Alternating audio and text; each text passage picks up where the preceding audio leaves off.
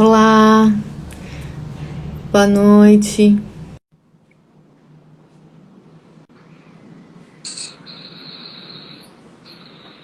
Olá, Oi, Pri. boa noite. Boa noite. Boa noite a todos. estar com você. É, faz tanto tempo, desde a faculdade. Verdade, velhos tempos, boas lembranças. Boas, ótimas lembranças. Esperar um pouquinho para o pessoal entrar. Eita, boa noite. Eu tô vendo aqui que tá entrando o pessoal, amigo, Ale, Pri, Mi. Que legal! Boa noite. Talita. Boa noite, Talita. Quinta-feira estamos juntas. Letícia, oi Letícia. Eita, quanta gente boa e importante na minha vida. Que legal. Isso é importante.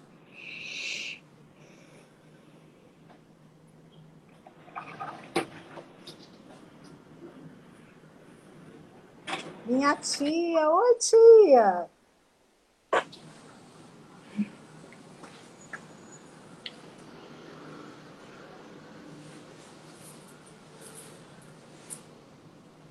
Que bom, é um prazer estar aqui, viu, Érica, compartilhando esse momento com você.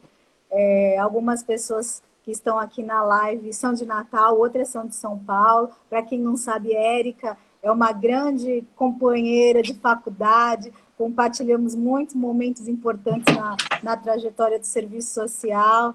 Ela está em São Paulo e eu estou aqui no Rio Grande do Norte. Que bom estarmos aqui com dois extremos né, de distância. Que bom, de coração, mas juntas na mesma causa, Verdade. que é o Todos Juntos contra o Câncer.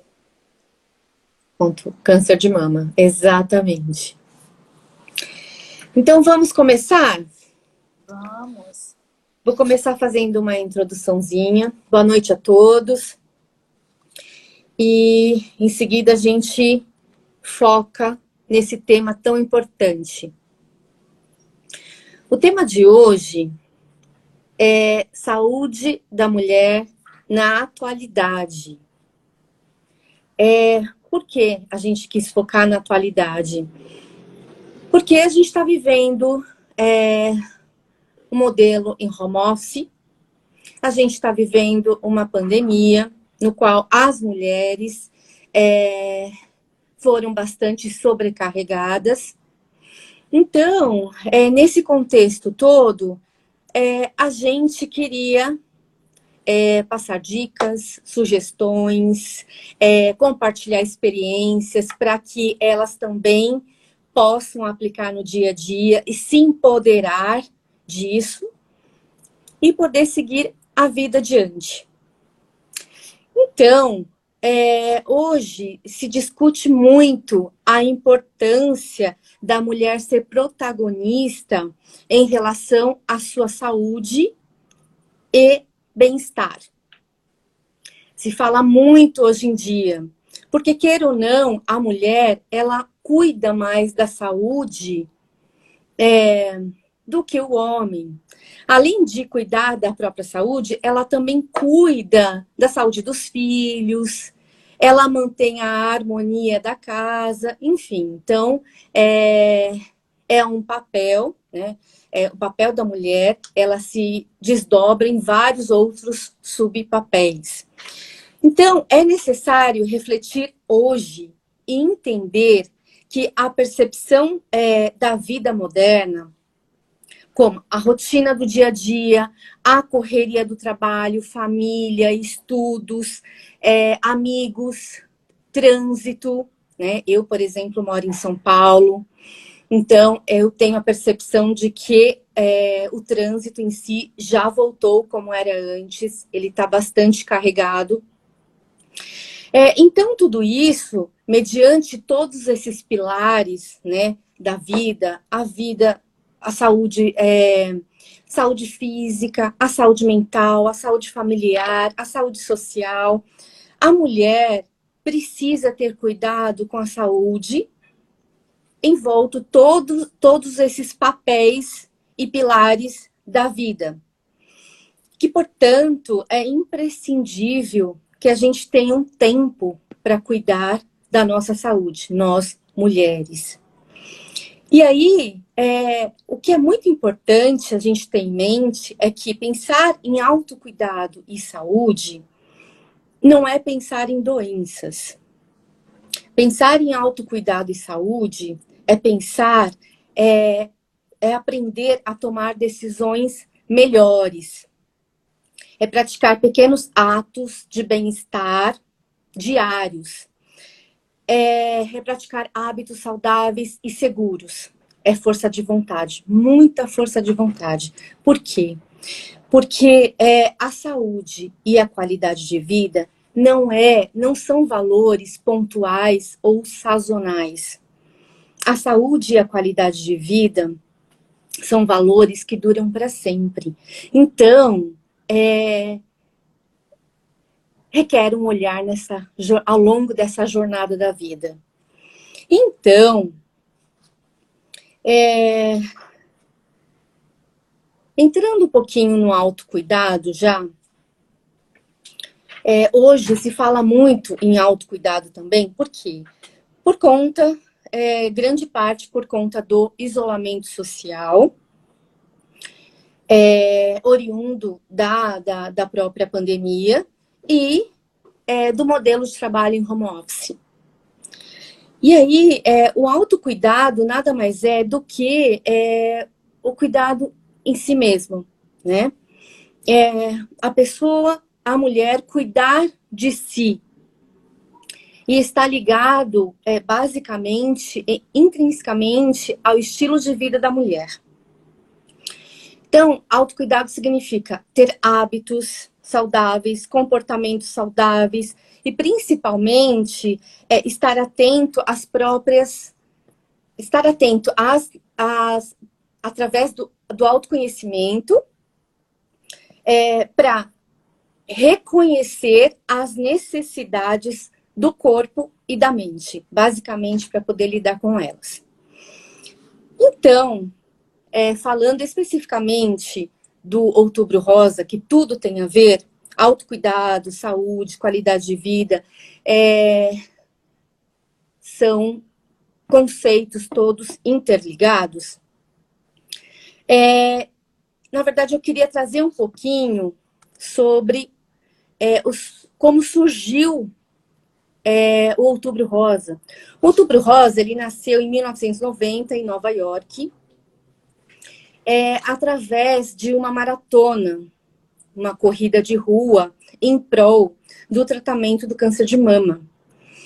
E depois de 1990, é, particularmente é, em 1997, outras cidades dos do Estados Unidos é, começaram a promover atividades também é, voltadas para o diagnóstico precoce é, e a prevenção do câncer de mama.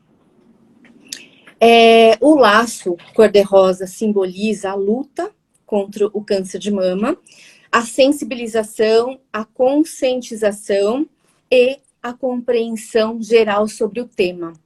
E os objetivos os objetivos do Outubro Rosa são compartilhar informações, é, promover a conscientização em relação à, à doença, proporcionar maior acesso aos sistemas de saúde e contribuir para a redução da mortalidade. É, e também é muito importante, como, como eu já falei no começo, é, chamar a atenção das mulheres para um estilo de vida mais saudável no dia a dia. Então, sem mais é, delongas, eu vou é, chamar aqui a Priscila. Vou compartilhar com vocês aqui o mini currículo dela. E aí a gente já começa a falar, é, nos aprofundar sobre o tema. É, com atuação é, de 20 anos em empresas em São Paulo e Rio Grande do Norte, formada em Serviço Social e MBA em Gestão Estratégica de Terceiro Setor pela FMU. É especialista em gênero e sexualidade pela Universidade Estadual do Rio de Janeiro e na gerência em prevenção do câncer de mama com ênfase em qualidade na Faculdade de Ciências da Saúde de Barretos, Dr. Paulo Prata. Palestrante em empresas como Nestlé, hospitais, clínicas privadas, instituições públicas e organizações não governamentais. Então, Pri, seja bem-vinda à nossa live e toca toca para frente. Boa noite, boa noite a todos e a todas. É com imenso prazer que estou hoje aqui a convite da querida Érica para falar sobre a saúde da mulher. Como é importante ter homens, que eu estou vendo aqui, que tem homens e mulheres, porque os homens também são corresponsáveis na saúde de suas companheiras, de seus companheiros. Como é importante falarmos de saúde. Tem uma palavra muito importante que Érica falou lá na frente, que a mulher ela tem que ser protagonista da sua saúde. Ela tem que ser detentora do conhecimento do seu corpo. É muito importante sinalizarmos a questão do autocuidado do toque, de se conhecer. Muitas mulheres ainda têm que o se tocar é pecado, é sujo, não pode. Já peguei casos e situações em que mulheres tinham que fugir de casa para poder fazer um exame preventivo, que sabemos que é invasivo. A gente está falando de câncer de mama, mas não podemos esquecer do câncer de útero, que é invisível e age rapidamente. Então, os exames preventivos, é o que eu estou dizendo nas palestras que eu tenho ido nas empresas, é um chamamento, porque saúde da mulher são 365 dias do ano, e muitas mulheres, elas ainda esperam chegar o outubro rosa. Quando chega no outubro rosa, na maioria das empresas, fez seu exame, marcou seu exame preventivo. Ah, não, vou deixar para depois. Não, você tem o hábito de se tocar, você conhece o seu corpo, né?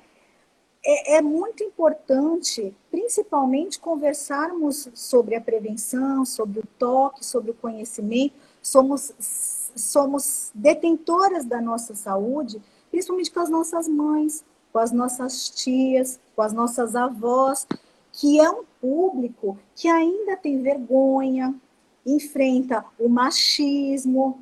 As mulheres tinham que fugir para fazer o exame porque os maridos ficavam quem é que vai fazer o exame? Que profissional? É um homem que vai fazer esse exame? Sabemos que para fazer um preventivo, as mulheres têm que ficar uns dias sem ter relação sexual. E muitos homens não deixavam as mulheres ir fazer o exame porque obrigava, entre parênteses, a mulher ter relação sexual todos os dias. E muitas vezes a mulher não entendia isso como um abuso, como uma violência, quando ela não queria. Então, olha como é importante falar da saúde da mulher como um todo e não só esperar o outubro rosa para falar do câncer de mama. Temos diversas instituições, aí a FEMAMA está com uma campanha belíssima esse ano, que é o hashtag Pergunta para Ela, que são três perguntas que salvam e que nós devemos nos fazer, em primeiro lugar, porque nós fazemos pelo outro e esquecemos de fazer por nós, e que salvam vidas, salvam vidas das pessoas que nós amamos, de tias, sobrinhas, filhas, porque o câncer de mama, ele não tem idade, ele não tem gênero, ele não tem raça. Então, precisamos começar com a prevenção desde adolescentes, desde crianças, falando sobre o nosso corpo, conhecer o nosso corpo. Essas três perguntas envolvem os pilares da nossa vida, que é, você fez a sua mamografia esse ano, você controla o seu peso e você fez atividade física. Ou você faz atividade física. Porque o controlar o peso não é questão de estética. Não é questão de você colocar suas melhores fotos de biquíni, de barriga chapada, num perfil de Instagram, colocar postagem, criar stories com um corpo que não existe. O corpo da mulher é o corpo saudável. Eu digo que nós fazemos as nossas escolhas. Eu trabalhei durante cinco anos num hospital e eu digo claramente: o mais difícil é quando você tem o conhecimento, você sabe o que tem que fazer, mas você deixa adoecer, você deixa ir a óbito. Eu tive uma paciente, foi uma senhora que ela foi a óbito praticamente um mês, porque ela estava lá com um machucadinho, né? Não se trocava na frente da filha, mas sem querer o neto observou a avó se trocando e reparou que ela estava com um machucado bem feio na mama. E contou para a mãe, né? Mãe, eu vi um machucado na vovó e tá feio na mama dela. A mãe, preocupada, foi lá, né? Mãe, o que, que aconteceu, mãe? Né? Deixa eu ver. E ela toda com vergonha, porque a gente ainda tem que lidar com a vergonha dos nossos pais, das nossas mães, né? Que não fazem a prevenção ou que então vão no santo Google, né? Na amiga, na vizinha, que diz: olha, passa uma pomadinha que resolve. Foi o que a senhora disse. Ela falou assim: olha, eu passei uma pomadinha que a minha vizinha que indicou. Eu pus uma folhinha, uma planta que a outra disse. Mas eu, acho que o mosquitinho picou profundo e não está melhorando já faz um bom tempo. Infelizmente, quando ela chegou no hospital, ela estava, ela teve que fazer mamografia, ultrassonografia, biópsia, porque a gente diz a mamografia, uhum. ela não dá um resultado de um câncer, ela indica uma alteração e que você vai uhum. precisar de exames e procedimentos complementares. E ela realizou, infelizmente, ela já estava com um nível avançado de câncer e ela foi a óbito em um mês. Então, é muito sério. É, o INCA projetou agora para 2021 66 mil novos casos. E essa projeção vai se repetir para 2022 e pode ser que esses números tenham um aumento significativo, porque, infelizmente, nós vivemos uma pandemia. Essa pandemia criou o Fique em Casa, que realmente foi para as pessoas não contraírem o vírus da Covid-19, uhum. mas, entretanto, geraram tantos outros problemas, tantos outros problemas uhum. de saúde que as pessoas ficaram em casa, não foram nas consultas. 62% das mulheres brasileiras deixaram de ir ao médico, deixaram de ir no ginecologista, deixaram de ir no mastologista. Isso representa mais de um milhão de mulheres. É muito sério. Por isso que eu Sim. digo que as minhas palestras que eu tenho feito nas empresas é um chamamento. Vá realizar os seus exames. Como que está o seu calendário? Né? Não deixe uhum. para pensar que saúde é aquele corpo que você vai corrigir com uma cirurgia plástica. Não, é saúde, é alimentação, é atividade física. OMS, ela está aí, preconiza que você faça na semana 150 minutos de uma atividade é, de baixo impacto, como uma caminhada, dê uma volta ao redor da sua casa, chame seu esposo, chame seu filho para ir junto. Né? E se for de alto impacto, 70 minutos. Olha como é importante. Ah, Priscila, uhum. mas a vida moderna da gente é difícil. Eu sei que é difícil. Nós temos muitos papéis, como a Érica bem colocou no início. A gente é dona de casa, a gente trabalha fora, cuida do esposo, cuida dos filhos, cuida da companhia quem quer que seja, nós somos múltiplas. E o tempo para nós? Eu digo na brincadeira que nós precisamos de uma TPM, mas no bom sentido, que é um tempo para mim. Eu preciso de um tempo de, de, de reflexão, de pensar no meu cuidado, porque se eu não fizer isso, ninguém vai fazer por mim. Nós temos Exatamente. para esse ano 18 mil mortes de câncer de mama. É um número muito significativo. Diz aí na pesquisa do INCA que a cada 12 mulheres, uma vai ter um diagnóstico de câncer de mama. Olha como o número é alto. E se Sim. nós sabemos que 95% dos casos tem cura, por que não fazer a prevenção? Por que não fazer a prevenção todos os dias do ano? Por que eu esperar iluminar o Cristo Redentor, iluminar as lojas, né? as, as palestras, Perfeito. só para outubro? Perfeito. Isso são todos Usar as fitinhas. A camiseta cor-de-rosa. Mas isso não basta. Tem que fazer o autoexame. É o autoexame e a consulta ao médico. Eu sempre Sim. digo, o autoexame, ele não exclui a consulta com o médico. O autoexame, ele é importante para vocês, Perfeito. vocês conhecer e identificar alguma alteração no seu corpo, né? Uhum. É, todo mundo aqui sabe quem é Marcos Mion, né? A esposa dele, por isso que eu digo que é muito bom que os homens estejam aqui também assistindo. Foi ele que identificou um nódulo na esposa. Nas minhas palestras eu digo: homens, não saiam, fiquem nesse auditório, porque vocês estão aqui para ser responsável também pela saúde da sua companheira. E o câncer de mama não dá só em mulher, dá em homem também. Então, é dá em homem também. Que ele se reconheça, que ele saiba entender como fazer o autoexame. O autoexame não é só na mama, tem que ser feito da axila, num momento tranquilo. Sim. No banho, eu digo que o banho é o horário que a gente canta, que a gente ora, que a gente conversa, que a gente faz tantas coisas e nós esquecemos do cuidado com o nosso corpo. Então, é extremamente importante o conhecimento. Exato. Não tenha vergonha de se tocar. Não, não ache que isso é sujo, que isso é pecado. Até lá na Bíblia diz que a mulher do fluxo de sangue, antes de, de ir para Jesus, ela também passou por vários médicos. Então, por que nós, na atualidade, que temos tantos recursos, não fazemos isso? É, eu participei o mês passado de um congresso e eu digo: quanto mais a população estiver orientada, quanto mais as mulheres estiverem orientadas dos seus direitos, elas vão procurar. Tá ali, ó, é direito meu fazer uma mamografia, é um direito meu receber o resultado em 30 dias, é direito meu com 60 dias entrar num sistema. No, no ano passado, nas vésperas do Natal, na bancada feminista lá no Senado, foi aprovado na Câmara 150 milhões de verbas para o território todinho nacional fazer ações de prevenção e detecção precoce do câncer de mama. Pasmem, a FEMAMA organizou a pesquisa, foi feita agora em agosto para saber como que tinha sido aplicado esse recurso. A maioria dos estados, Tocantins não quis participar, e os outros estados brasileiros, nenhum apresentou um plano de ações. Porque muitas vezes, infelizmente, se favorecem do Outubro Rosa para questões políticas. As mulheres, ela tem direito, não precisa esperar o outubro rosa, chegar aquelas filas enormes, dizer, não só agora que a gente conseguiu, é, por instituição privada, por alguma ONG, isso é um absurdo, porque é um direito da mulher desde 2010 ter acesso a mamografia gratuita.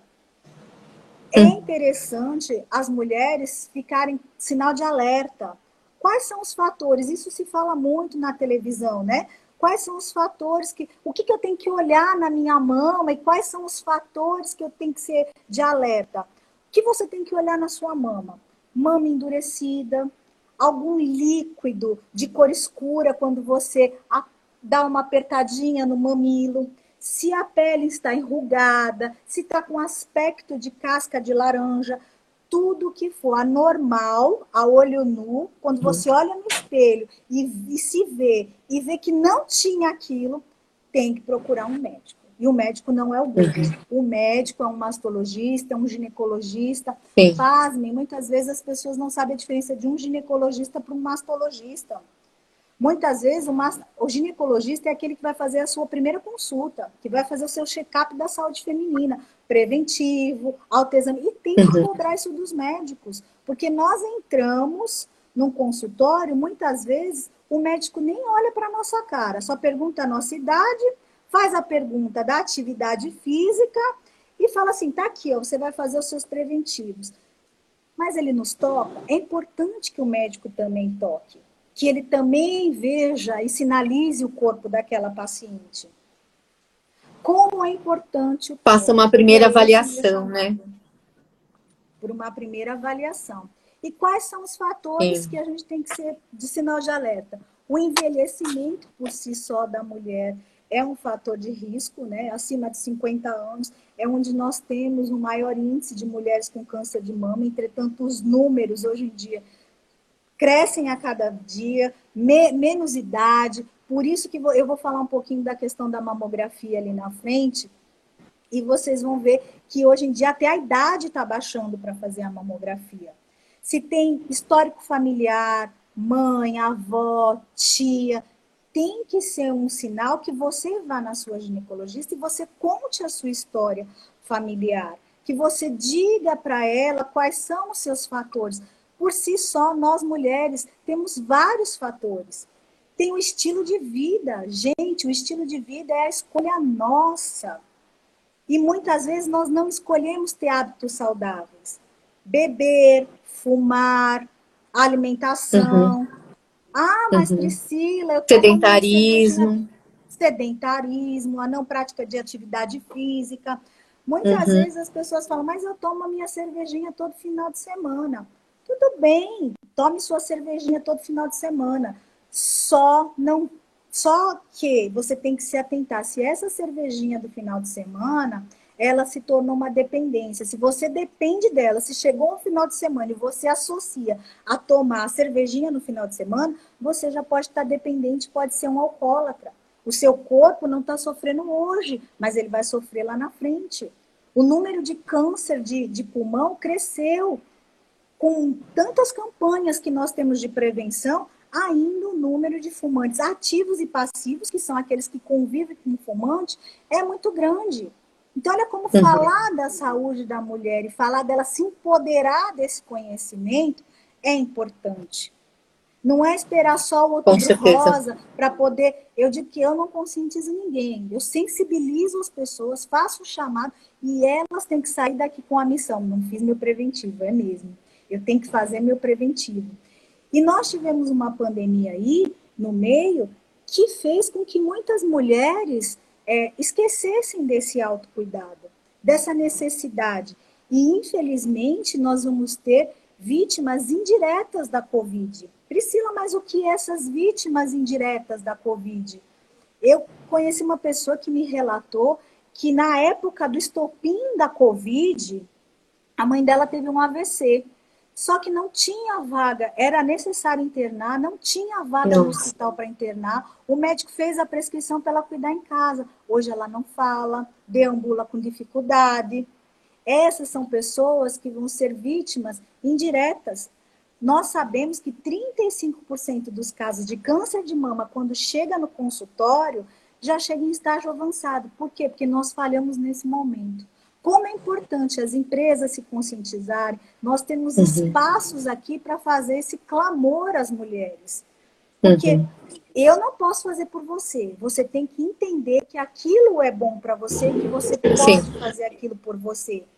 Teve Sim. uma campanha antiga da FEMAMA que ela colocou lá, vocês podem até procurar no, no site da FEMAMA, nos blogs da FEMAMA, dizendo lá, é, eles colocaram fotos de crianças, o animal, o companheiro, dizendo: Eu posso lavar a louça por você, eu posso não rabiscar a parede, mas a mamografia eu não posso fazer por você.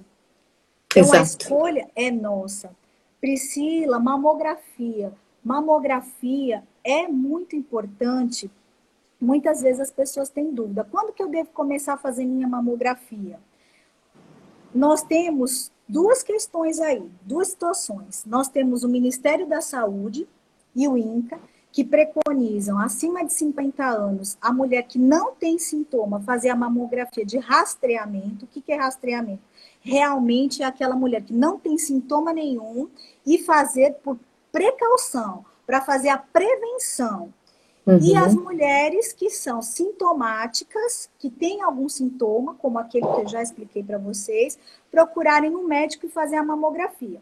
Já a Sociedade Brasileira de Mastologia, as associações de clínicas ginecológicas, a Federação de Radiografias, de Mamografias, elas dizem que a partir dos 40 anos, que a mulher já Perfeito. deve estar fazendo a sua mamografia, se tiver um histórico ou qualquer outro sintoma, independente da idade, deve procurar o médico e o médico ele vai solicitar mediante aquilo que a paciente está apresentando. Tem mulheres com 28 anos que fazem mamografia? Tem, porque de repente ela apresentou um nódulo. E é como eu disse, mamografia não dá resultado de câncer. Ela apresenta alteração e o médico vai solicitar exames para complementar aquele diagnóstico.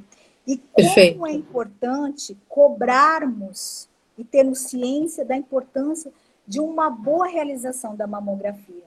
Porque se eu realizar uma mamografia por fazer, ah, vem mais uma, mais uma, que nem a gente vê essas campanhas, né? Que superlotam e se preocupam com números. Ah, eu fiz 100 mamografias dia. Mas qual a qualidade dessa mamografia? Por que eu digo isso? Porque a mamografia ela tem um um padrão de qualidade. Se eu realizar um exame mal feito, eu posso dar um falso positivo. O que, que é esse falso positivo? De repente, a técnica que fez a mamografia colocou uma dobra ali, deixou uma dobra, e aquela dobra para o médico é o sugestiva de um nódulo. Como pode também ser o contrário, dar o resultado de um falso negativo e a pessoa sai do consultório achando que está tudo bem e não está tudo bem, principalmente em mulheres que têm mamas densas, que às vezes o nódulo fica escondido e realmente tem que fazer a compressão. Mamografia dói? Não dói muitas, muitas vezes está na cabeça. Nós já vamos para o consultório, já pego mulheres no consultório que dizem assim: ah, é, já me falaram que a mamografia vai doer. Então ela já entra no consultório, cérebro dizendo para o corpo, dizendo que vai doer. Então, às vezes, nem dói o exame, mas porque ela colocou na cabeça, ela sentiu aquela dor naquele consultório.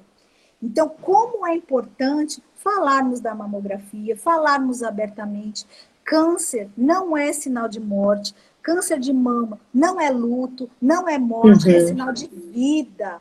É sinal de que tá. existe vida após o câncer. Eu tenho amigas até que entraram uhum. aqui na live e que vivem depois do câncer de mama, que estão enfrentando e enfrentando bem. Claro que tem dias que a gente vai chorar, tem dia que vai ficar mais triste, os efeitos da quimioterapia é muito grande no organismo, mas a paciente está ali para lutar. Eu passava visita na aula da oncologia do hospital e eu sempre dizia para as pacientes: 50% está na cabeça e 50% está no tratamento. E eu sempre digo: atenção a essas pacientes, proporcionar bons, bons momentos com essa paciente, porque o câncer é uma doença que sofre a paciente, sofre a família a da família. paciente como é importante estar tá ali, né, proporcionando bons momentos ao lado daquela pessoa. Sim. Sim. A resiliência ajuda muito nessa hora, né, Pri? Com certeza. É, a resiliência, eu acho que todas nós mulheres, né, no dia a dia, é, trabalhamos com a resiliência, né? Caímos e levantamos. Eu sempre digo que nós não podemos olhar para o abismo. Se eu olhar para o abismo, ele vai olhar para mim e me chamar.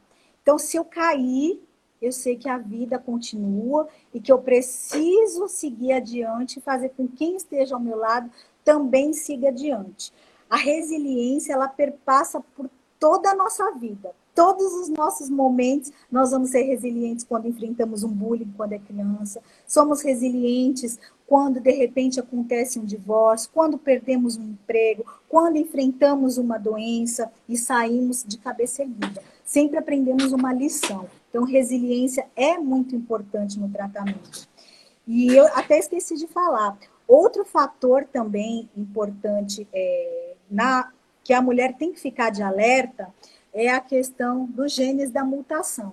E a gente não está aqui para julgar, não estamos aqui para condenar, mas a Angelina Jolie, ela fez aquele exame genético, de teste genético, uhum. que constatou né, alteração no BRCA1 e no BRCA2, que são os genes que causam, teoricamente, o câncer de mama, né, que são os genes da mutação, e ela foi radical na prevenção. Ela foi retirou as duas mamas, sabendo que ela era uma possível pessoa com diagnóstico de câncer de mama. Nós temos esses momentos aqui de se prevenir, de encontrar um nódulo enquanto é tempo. Então, não espere para amanhã, faça hoje, porque o amanhã talvez ele não chegue a tempo. Então, se eu tenho a oportunidade de marcar o meu exame, de escolher uma alimentação melhor, de ter um tempo para mim, é difícil falar porque nós enfrentamos batalhas constantes. A nossa mente, ela tem que estar equilibrada com o físico. É fácil? Não é fácil. É um trabalho diário, é um trabalho que eu faço por mim, faço por quem está ao meu redor e sensibilizo as pessoas da necessidade desse autocuidado. Exatamente. Isso aí. Puxa, quanta coisa você nos trouxe. É, além, coisas além é, da prática da medicina, coisas além da prática do diagnóstico. Você nos trouxe a realidade como ela é junto às pessoas, às mulheres. E isso é muito importante. Para outras mulheres que estão nos assistindo, né? Para que elas possam entender que é, tudo é uma questão de tratamento e de ponto de vista. Que hoje em dia existem muitos recursos tecnológicos, recursos medicamentosos, terapêuticos e que podem proporcionar aí até 95% de cura do câncer de mama, desde que ele seja detectado é, com antecedência, quer dizer, com antecedência, mas precocemente, né? Não é mesmo, Pri? É isso mesmo. É isso mesmo. É... Se você detecta logo no início um nódulo, é como eu disse, pode ser um câncer de mama, como pode ser apenas um nódulo, né? É, quem vai dizer qual é o procedimento e se é realmente um câncer de mama ou se é um nódulo que você retira ou convive com ele, quem vai acompanhar é o médico. Por isso que eu digo, não deixe para depois os exames. Faça os seus exames preventivos. E nós estamos aqui falando da mama, mas eu disse lá no início, me preocupa muito o câncer de colo de útero, porque o câncer de colo de útero, eu não vejo eu não consigo identificar olho nu como eu posso fazer na mama. Uhum.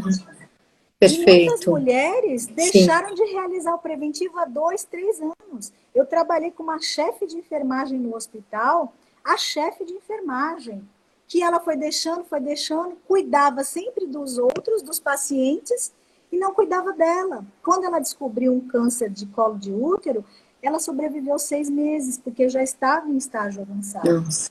É a mesma Sim. coisa o câncer de mama. Eu posso olhar, claro que tem, tem é, nódulos que são invisíveis, como eu disse, a, as mamas densas dificultam, porque o nódulo pode estar escondido ali dentro, mas o autoexame é fundamental. Entretanto, ele não descarta a mamografia. É importante uhum. fazer esse conjunto de, de, de fatores prevenção. aliados para uma boa prevenção. Uhum. Outro fator Sim. que é importante e... que a gente não falou é o anticoncepcional, Érica. Eu sempre digo isso para as mulheres, é um fator de risco. E muitas mulheres falam assim, gente, eu tomo anticoncepcional. Eu pergunto, você já leu a bula do seu anticoncepcional? O anticoncepcional é uma carga hormonal que nós recebemos muito grande. Hoje em dia tem meninas, a gente sabe que a menarca precoce, que é menstruar antes dos 12 anos, também é um fator de risco, mas hoje em dia com a questão dos hormônios, gente, tem hormônio no frango. Na palestra hoje eu falei, gente, o vilão é o frango, né? O frango, a gente não tem noção, mas o frango ele contém muito hormônio Sim. e a menina pode vir a menstruar. Quando você vai passar no endocrinologista, o endocrinologista, quando sua filha está para menstruar antes dos 10 anos, ele pergunta: come muito frango, tire o frango da dieta. Porque hoje em dia os frangos, a gente sabe que tem série de outros que hoje em dia são criados de outra forma, mais orgânico, para uma saúde melhor, porque hoje em dia a indústria já tem esse conhecimento da necessidade de não colocar tantos hormônios, mas ainda existe essa questão hormonal. Nós recebemos hormônios uhum. de terceiros, como é o caso do frango. Como é importante Exatamente. estarmos atentos a todos esses fatores. Exato, exato.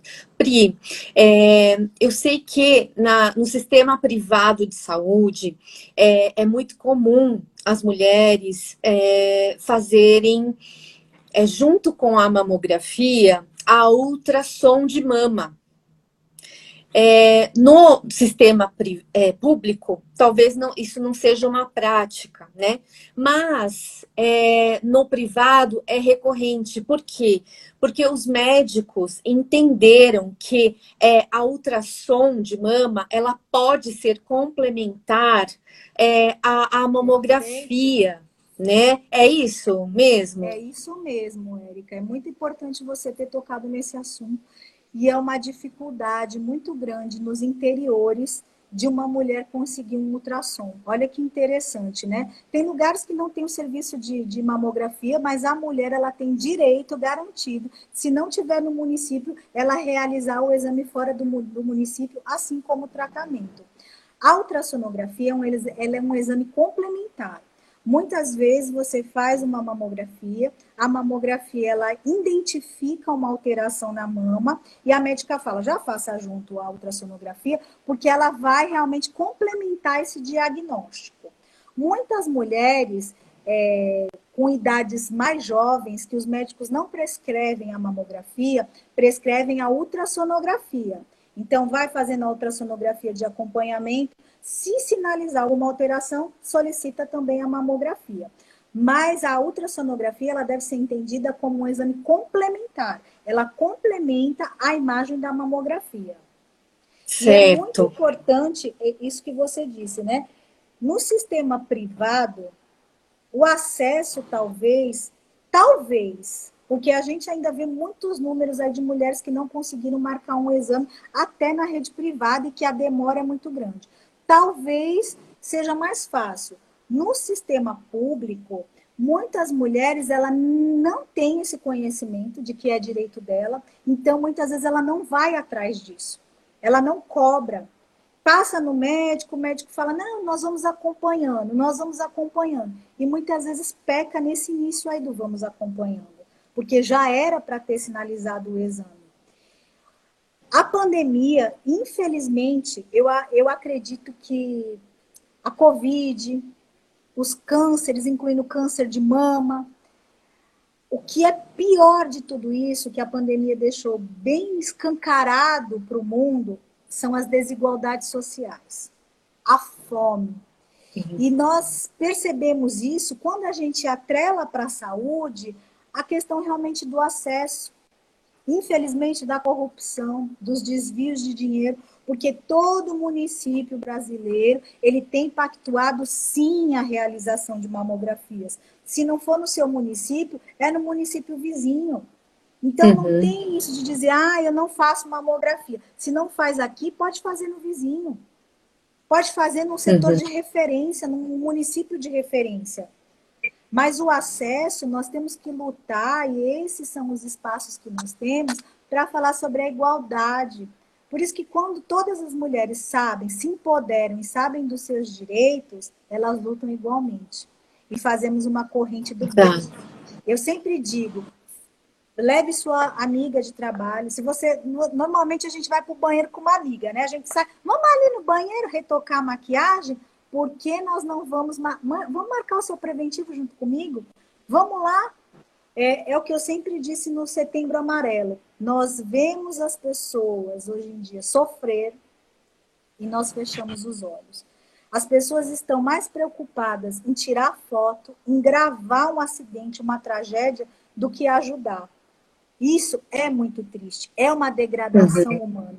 Então, como se já não bastasse a saúde física, a biológica, a emocional está ficando cada vez mais comprometida. Eu acredito uhum. que você é, te, tenha muito isso, né, das pessoas, do número de, de pessoas que aumentaram a ansiedade na pandemia, de pessoas que aumentaram o uso de ansiolíticos. Gente, o número de pessoas que tomam ansiolítico é gigante. E quem lucra com isso? A indústria farmacêutica. A indústria farmacêutica, exatamente. E você sabe, Pri, que o Brasil é, é o segundo país aqui nas Américas com o um número maior de pessoas com depressão. Com 5,8% de pessoas, perde só para os Estados Unidos, com 5,9%. E o Brasil também é o país que tem mais pessoas é, ansiosas no mundo. É, isso representa 9,3% da população brasileira, de pessoas é, ansiosas. Então, a gente está vivendo, sim, um momento muito crítico. É, antes da pandemia, nós já tínhamos um cenário muito preocupante de saúde mental. Então, com a entrada da pandemia, isso piorou muito, né?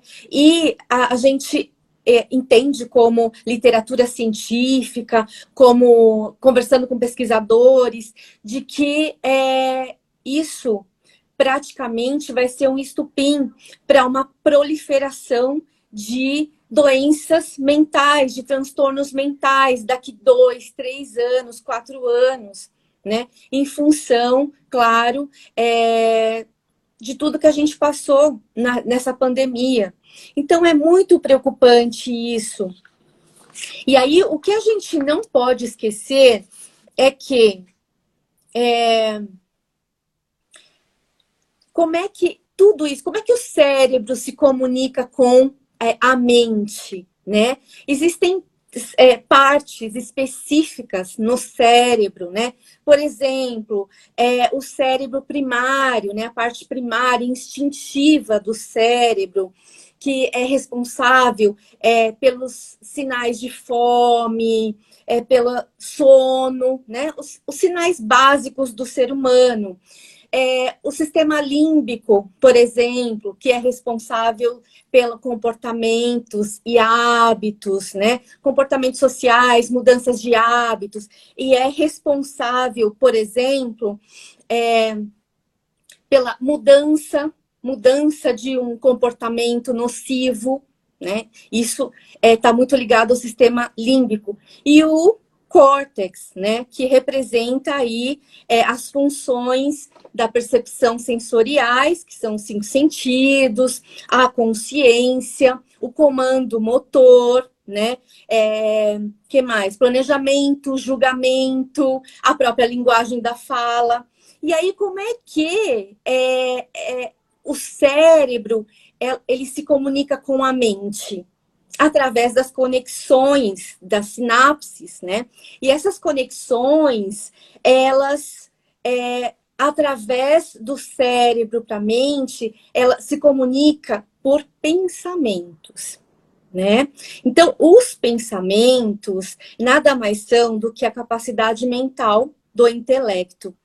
E, e é muito importante é, prestar atenção é, e, e refletir sobre é, aonde que eu estou dando foco para os meus pensamentos, para as preocupações, para os pensamentos negativos. Então, é, essa questão também dos pensamentos, é, do, de, do que, que eu estou nutrindo a minha emoção, é, a minha saúde emocional.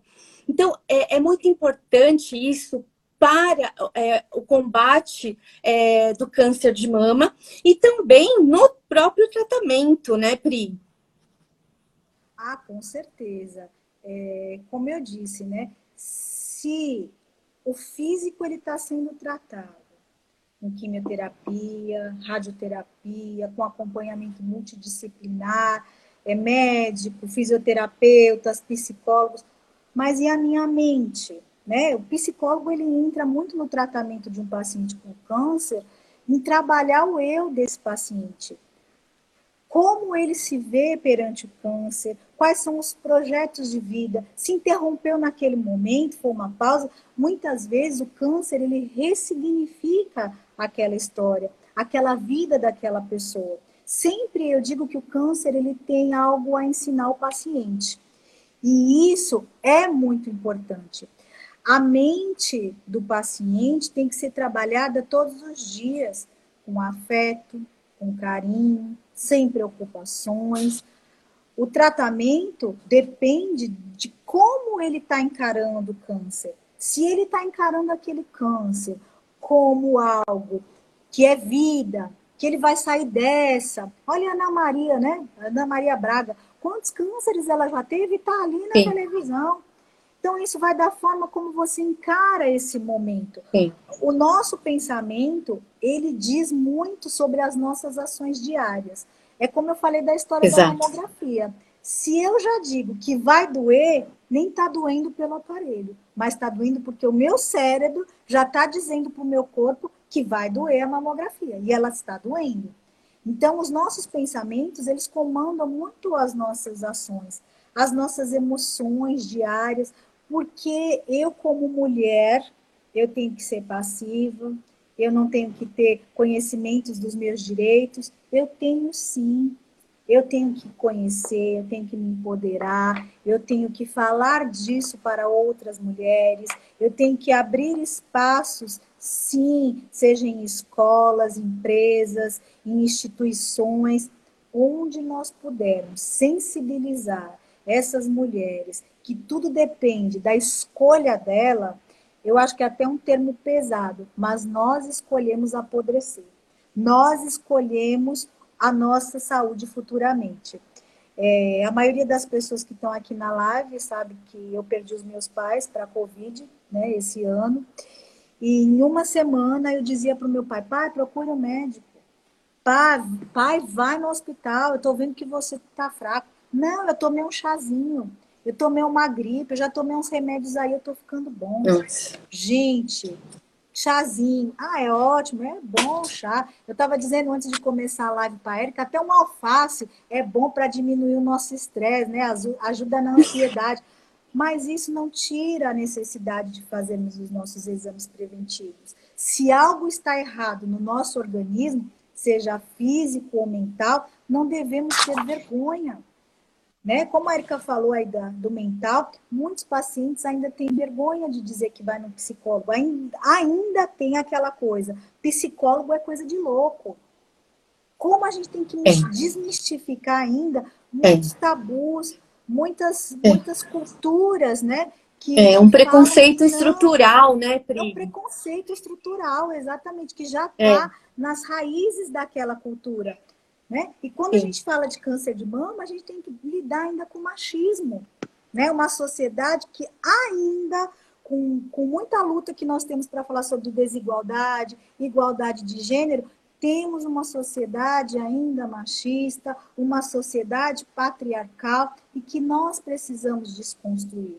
E a gente só desconstrói quando a gente se empodera. Quando nós, Exato. mulheres, tomamos ali à frente o rumo das nossas vidas. Exatamente. Exatamente isso. É... Você estava comentando sobre uma alimentação saudável e equilibrada, né, Pri? Eu percebi. E aí, é... o quão difícil é a gente falar sobre uma alimentação equilibrada e saudável num país tão desigual.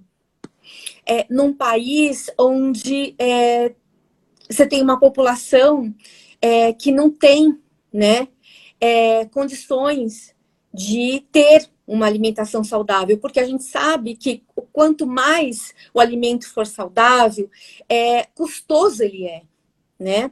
Então, é, o que, o que é, a gente pode dar de dicas, né, para essa para quem está nos assistindo, para quem vai nos assistir depois, né, é, através das gravações, é, faça, não pule as refeições, porque se você pular as refeições, você é parte para a próxima é, refeição com uma fome de leão, isso não é adequado, porque você acaba comendo é, o que você não comeu na outra refeição.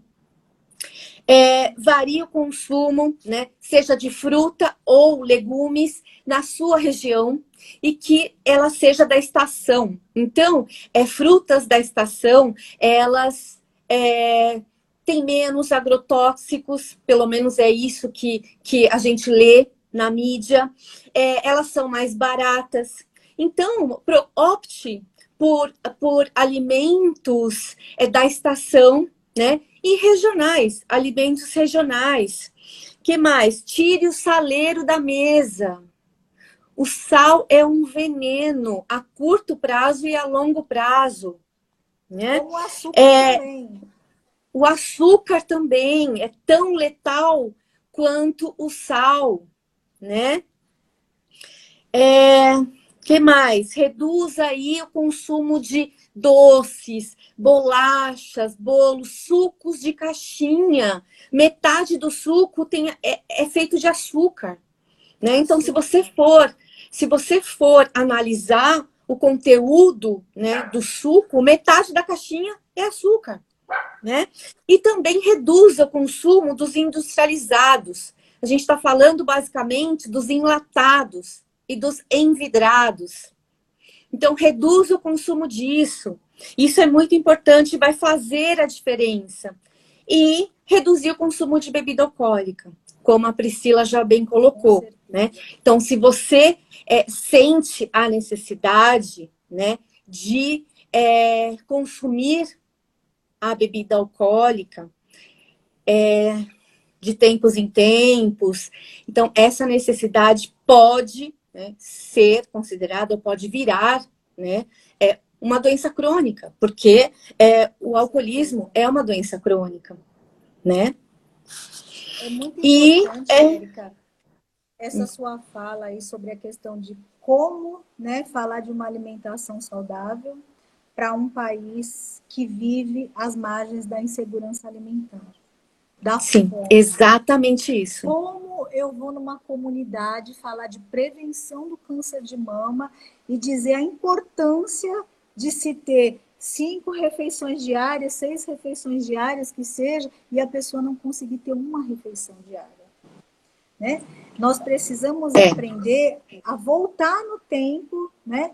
E verificar, eu posso plantar alguma coisa em casa? As hortas, as hortas comunitárias, o que eu posso fazer de diferente para ajudar o outro na questão da alimentação? Foi degradante Sim. aquela cena que mostraram de, do caminhão de lixo e as pessoas ali é, buscando o que comer. Então, é um, é um questionamento muito grande esse. Como que eu vou Sim. falar de alimentação saudável para uma população que está à base da fome, da insegurança alimentar? Mas é necessário resgatar esses hábitos que se tinha de se plantar, de ter hortas, de consumir uma alimentação mais verde, até tirar a própria carne do cardápio. Quem disse que nós temos que comer carne todos os dias, sabendo que a carne ela pode ser inflamatória também? Então, Exato. são questionamentos e necessidades que nós precisamos se reinventar e reinventar com essas pessoas que nós atendemos. Porque nós podemos atender pessoas de classe média baixa, classe baixa, classe alta, mas todas têm que estar juntas em, em prol da causa da prevenção. Cada qual pensando no seu modo de vida, que seja um modo de vida saudável, que faça essa escolha, mas pensando do que ela pode também estar tá ajudando o outro, porque o outro está precisando muito mais nesse momento. Exatamente. Exatamente isso.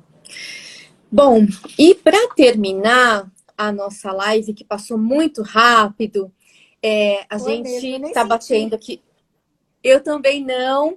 São 9h27, faltam três minutinhos. É, eu acho muito importante a gente falar sobre é, aliviar os impactos do estresse, né?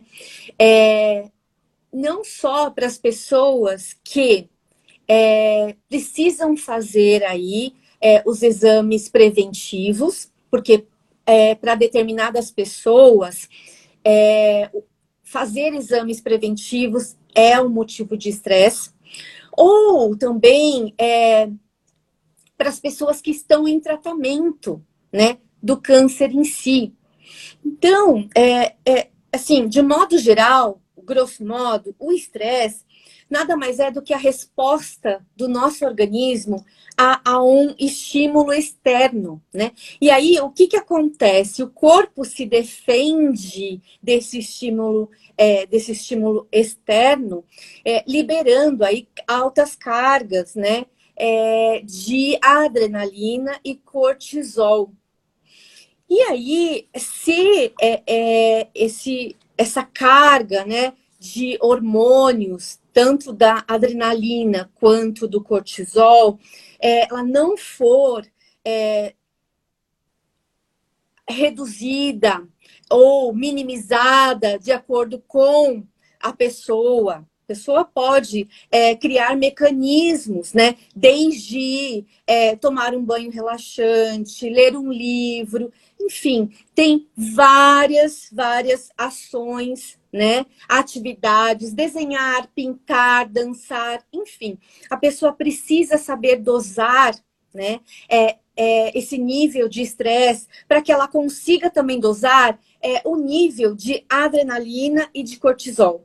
Porque se isso não for realizado, é, o estresse acumulado no dia a dia, que são essas cargas de hormônios, tanto da adrenalina quanto do, é, do cortisol, é, elas podem tomar diferentes é, formas né, no corpo e começar a aparecer no corpo, no propriamente dito.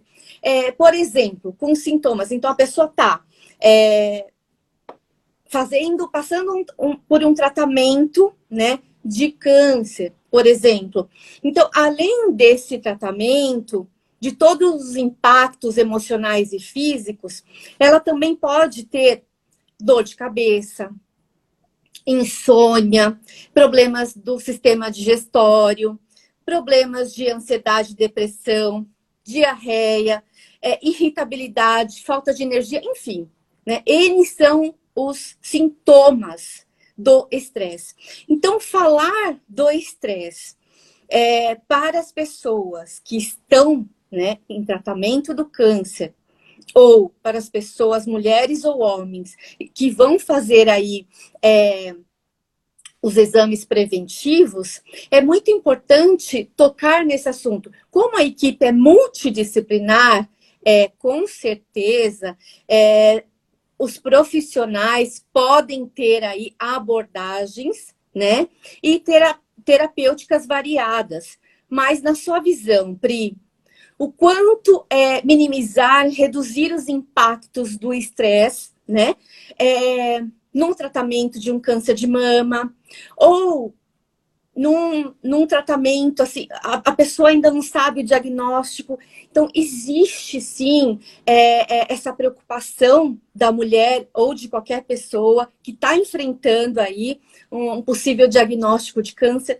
Então, como que é isso? Me fala um pouquinho. Minimizar o estresse é dar qualidade de vida àquela paciente tanto a paciente que está em tratamento, quanto aquela paciente que está ansiosa por receber o resultado de uma biópsia. É muito importante, nesse momento que estamos passando por esse processo, é, tenha esse olhar de uma rede de apoio, busque uma rede de apoio, busque um profissional, busque um psicólogo, um terapeuta. O estresse diário ele está presente no trânsito, como a Erika disse, no dia a dia, na uhum. escola, dos filhos, em todos os momentos, porque a nossa vida hoje, ela é uma vida dinâmica. Ela é uma vida que é muito rápida. Nós temos um celular nas mãos que muitas vezes hoje em dia a gente parece que o celular ele já faz parte da nossa mão. É, as pessoas criaram dependência do celular e as informações são processadas muito rapidamente. E isso não só para os mais jovens, mas para os mais idosos também. E isso também, o, o, o acúmulo, o excesso de informações, também causa o estresse. Também deixa as pessoas preocupadas. Nós tivemos isso agora na pandemia. O ficar em casa gerou essa ansiedade, aumentou até o número de divórcios, porque as pessoas não estavam preparadas para conviver 24 horas com o outro. Aliviar o estresse é nas pequenas situações do dia a dia. Eu sei que é muito Perfeito. difícil. E é o que eu tento fazer diariamente em algumas questões. Contar até cinco. Passou aquela raiva no trânsito, passou aquela raiva na espera de uma consulta, algo que foi desmarcado, conte até cinco e respire. Respiração é fundamental para controlar e controlar o seu nível uhum. de estresse. Então, uhum. conte até cinco. Contar até cinco faz muita diferença. E dê qualidade de vida, proporcione novamente bons momentos com as pacientes que estão na luta contra o câncer de mama. Eu não sei se essa é a palavra, Érica, mas eu acho desumano, eu acho sem dignidade o companheiro ou a companheira que abandona a paciente num momento como esse.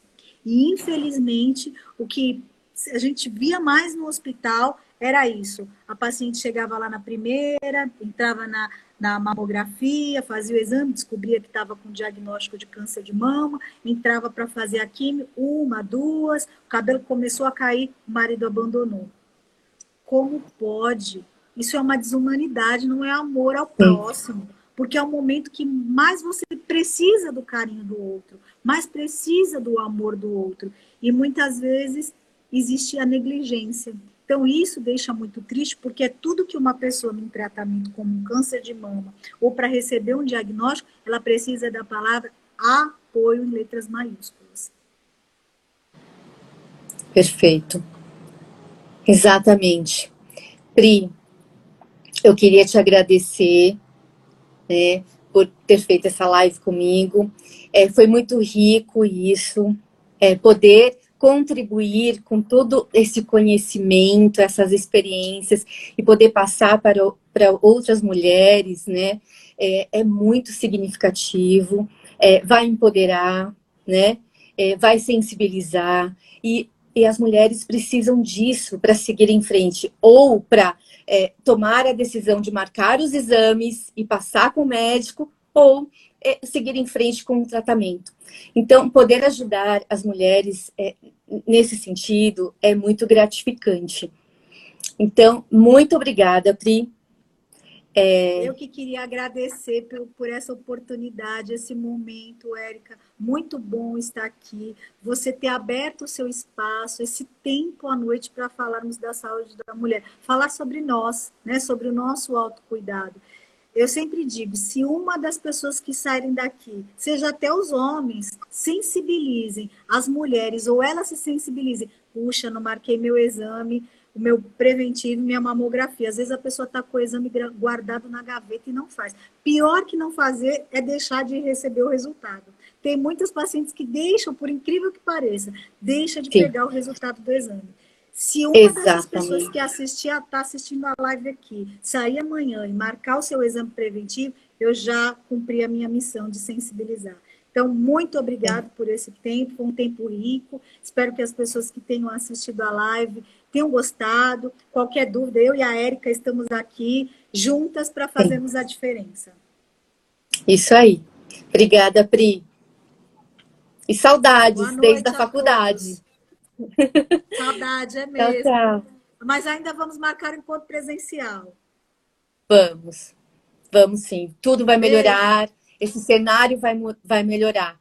Tchau. Obrigada a todos pela atenção, por participar até o final. Muito obrigada.